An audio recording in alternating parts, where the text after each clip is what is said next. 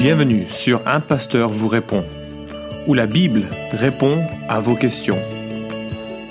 Accueillons le pasteur Florent Varac.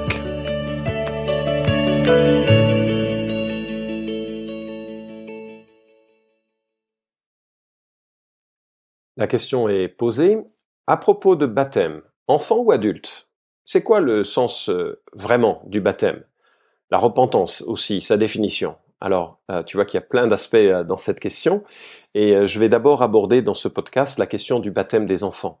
Alors c'est une question importante qu'il est difficile d'aborder en, 10-15 minutes, donc tu me feras grâce de certains raccourcis, j'espère.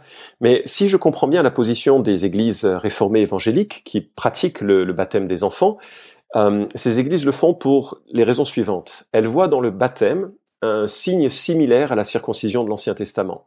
Les enfants mâles étaient circoncis pour signifier qu'ils appartenaient au peuple de l'Alliance. Ces enfants devaient tout de même, euh, plus tard, euh, exprimer leur foi en Dieu. Mais tant qu'ils ne reniaient pas euh, le Dieu d'Israël, ils étaient en quelque sorte sauvés. Ils restaient, ils étaient par défaut dans le, dans l'alliance que Dieu avait faite à Abraham. Et le baptême des enfants se fonde sur ce schéma. Les enfants reçoivent un signe euh, par l'aspersion de quelques gouttes d'eau. Ils font partie alors de la nouvelle alliance, euh, l'alliance établie par Jésus-Christ, l'alliance même éternelle dans la perspective d'une euh, d'une théologie de l'alliance.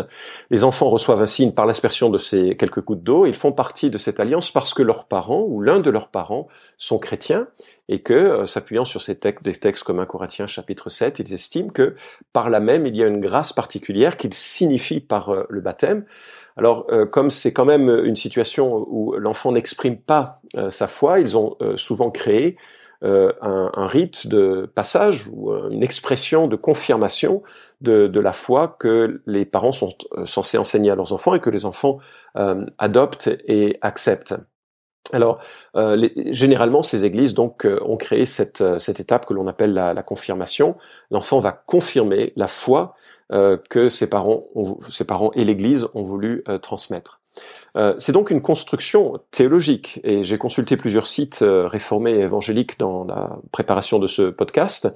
Je, donnerai d'autres arguments, mais c'est quand même, il faut remarquer que c'est une construction théologique, une réflexion qui maximise les ressemblances entre d'un côté Israël et de l'autre côté l'Église. Euh, les textes bibliques principaux qui sont utilisés pour défendre cette construction théologique sont par exemple en Actes chapitre 16 verset 15, nous lisons que Lydie est baptisée, elle et sa famille, ou encore le gardien de la prison de Philippe, euh, en Actes chapitre 16, verset 33, où nous lisons, il a immédiatement été baptisé, lui et tous les siens. Et mes amis issus de cette euh, conception euh, théologique me disent, bah, tu vois, il y, a, il y avait des enfants dans, cette, dans ces familles qui ont été baptisés, et rien ne dit qu'ils aient professé la foi. Donc le baptême a touché cette famille qui rentre dans l'alliance, parce que Dieu se plaît à œuvrer au travers de familles et à signer euh, à pouvoir bénéficier, bénéficier pardon, de, l'alliance, l'ensemble de, la famille. Alors, euh, je répondrai bientôt à ces arguments sur euh, le livre des actes. Je voudrais juste souligner que j'ai des collègues que j'estime et que je respecte énormément. Euh, certains sont des amis proches. Euh, ils marchent loin devant moi dans leur amour pour Christ et de la parole. J'ai beaucoup à apprendre d'eux, donc je, je, veux le souligner. Il y a bien sûr des stars entre guillemets du, du monde protestant, protestant évangélique, qui font partie de cette persuasion. Keller est probablement le, le plus célèbre d'entre eux, et, et il serait difficile de l'accuser d'une d'un manque d'attachement à, Christ et à sa parole. Donc vraiment, euh, on n'est pas là dans le cadre ou dans une distinction de d'hérésie, euh, mais dans une distinction de théologie, d'ecclésiologie, c'est-à-dire de la doctrine de l'Église et, et de pratique.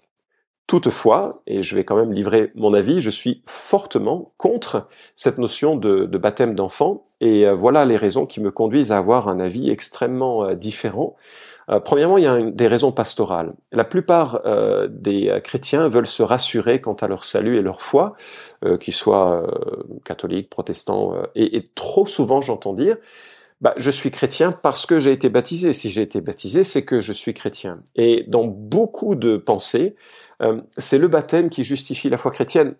Enfin, c'est comme ça que les gens se justifient de leur christianisme. Et je me dis, c'est la pire raison pour croire euh, que l'on est chrétien. Ce n'est pas le baptême qui sauve, ça n'a jamais été le baptême qui sauve, et les réformés seraient tout à fait d'accord pour le souligner ainsi, enfin les réformés évangéliques, le baptême ne sauve pas, et le problème c'est que ça donne cette conception que euh, parce que euh, j'ai été baptisé, je suis donc chrétien. Et ça me semble être une très mauvaise argumentation.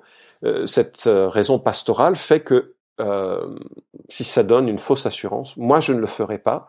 Et même avec un bon enseignement, psychologiquement, on attache son, euh, la raison de son christianisme à cet acte, et ça me semble très problématique.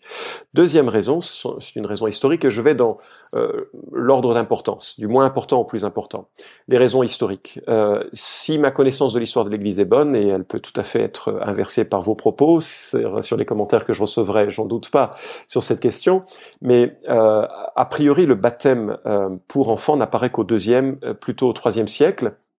Et pour la petite histoire, c'est Théodose II qui, en, dans un édit de 413, interdit le baptême euh, d'une personne qui aurait été baptisée dans son enfance. Et à partir de ce sous peine de mort, hein, juste pour que ce soit suffisamment grave. Donc, à partir de ce moment-là, on est donc au 5e siècle après Jésus-Christ. La notion de baptiser des adultes est interdite par la loi sous peine de condamnation à mort. Euh, notamment lorsque l'on a été baptisé en tant qu'enfant. Et c'est à partir de ce moment-là que va se sceller cette notion de, euh, baptême euh, des, enfants, le baptême des nourrissons, comme une obligation très très forte qui pèse sur le christianisme il n'en était pas le cas au premier et au début du deuxième siècle après euh, Jésus-Christ. Des siècles plus tard, même le théologien euh, presbytérien Warfield reconnaît euh, que le baptême des enfants n'est pas dans la Bible. Schleiermacher, qui n'est certainement pas le théologien le plus conservateur, hein, un luthérien, qui dit que, alors avec un certain humour, qu'il faudrait l'insérer dans la Bible pour dire que c'est biblique. Donc, il euh, faut bien reconnaître que si l'histoire chrétienne ne l'atteste pas non plus, je ne le ferai pas. Troisième raison, peut-être plus importante maintenant, des raisons théologiques. Euh, les constructions théologiques que nous avons tous, hein, beaucoup de nos présuppositions, enfin beaucoup de nos positions hein, sont, issues de nos présuppositions, mais tout de même les constructions théologiques doivent être assujetties à l'exégèse et à la théologie biblique.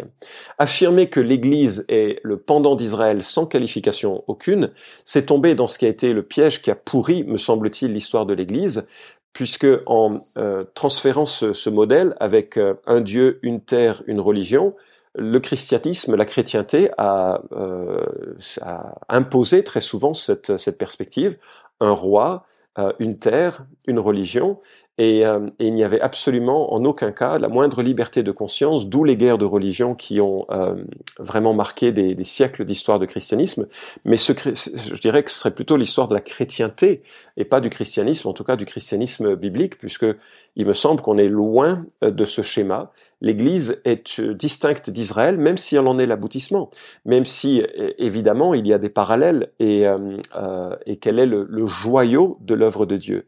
Et c'est quoi l'Église? C'est un mystère qui était à, peine dévoilé dans l'Ancien Testament, parce que ça allait rassembler des hommes et des femmes à la fois issus de, des nations et à la fois issus du judaïsme en un seul peuple, détruisant le mur de l'inimitié. Non seulement ça, mais ces gens qui étaient euh, des, des goïms, des, gens étrangers au judaïsme, allaient être baptisés de l'Esprit, allaient bénéficier des promesses spirituelles faites en la nouvelle alliance de Jérémie chapitre 31, une alliance qui est faite principalement bien sûr au, dans, au départ avec, avec Israël. Voilà que des nations peuvent bénéficier de l'aspect spirituel de ces promesses. Donc l'Église est quelque chose d'assez euh, d'assez différent et d'assez nouveau pour euh, ce qui est de sa la manière dont elle allait se, se construire.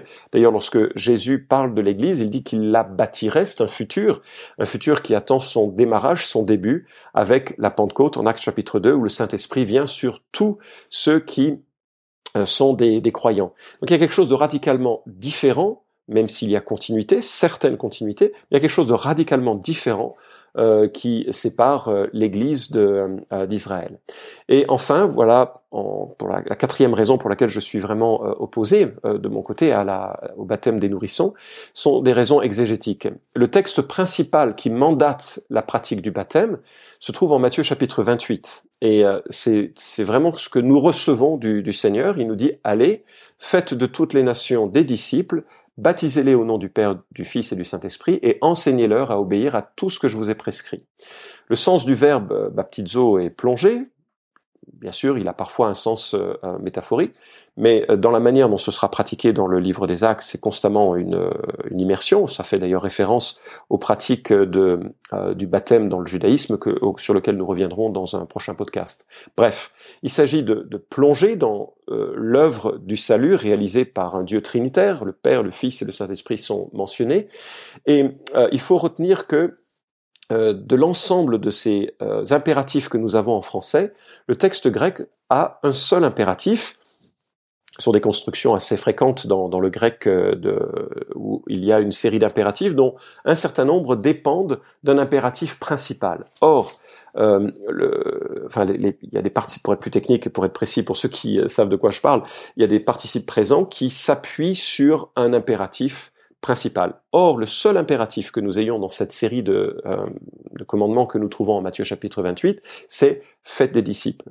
Donc l'action euh, qui est centrale pour euh, les apôtres et bientôt pour les témoins de, Jésus-Christ, bientôt pour l'ensemble de l'Église, c'est de faire des disciples. Et toutes les autres actions sont conditionnelles à cette demande principale. On pourrait presque traduire faites des disciples en allant, euh, baptisez-les et enseignez-leur à obéir. En sorte que euh, on ne baptise, me semble-t-il, que des disciples de Jésus-Christ. Et c'est absolument euh, impossible d'imaginer qu'un nourrisson soit déjà un disciple de Jésus-Christ. Alors, comment traiter les textes que nous avons en Actes chapitre 16 notamment, où des gens sont baptisés ainsi que toute leur famille, mais c'est tirer un argument du silence des Écritures que de dire qu'il y a là des nourrissons. Euh, on peut imaginer des familles où il y a des adolescents qui euh, sont bouleversés à l'entente, à l'écoute de l'Évangile, on peut aussi reconnaître que dans des structures euh, beaucoup plus collectivistes que étaient les sociétés euh, orientales de l'époque, et d'ailleurs encore aujourd'hui, la décision d'un patriarche, d'un père ou d'une mère, euh, d'une personne qui a vraiment toute la confiance de l'ensemble de la communauté, va entraîner la considération sérieuse de l'ensemble de, la famille. Et donc je ne peux pas me dire forcément qu'il y a là des nourrissons. On peut tout à fait comprendre un père, surtout avec les responsabilités qu'il avait en tant que directeur de prison, euh, probablement pris un certain nombre d'années de, de, service pour en être dans cette, euh, à ce, cette posture, dans sa carrière en quelque sorte, on peut tout à fait imaginer qu'il avait des enfants conscients du choix qu'il faisait, qui placent leur confiance et leur foi en Jésus-Christ. Pour toutes ces raisons, je ne pense pas euh, que la Bible nous, euh, euh, qu'il soit souhaitable de baptiser des enfants. Je ne crois pas que ce soit une pratique biblique, même si je comprends que, à cause de certaines présuppositions herméneutiques et théologiques antérieures euh, certaines personnes arrivent à des conclusions différentes.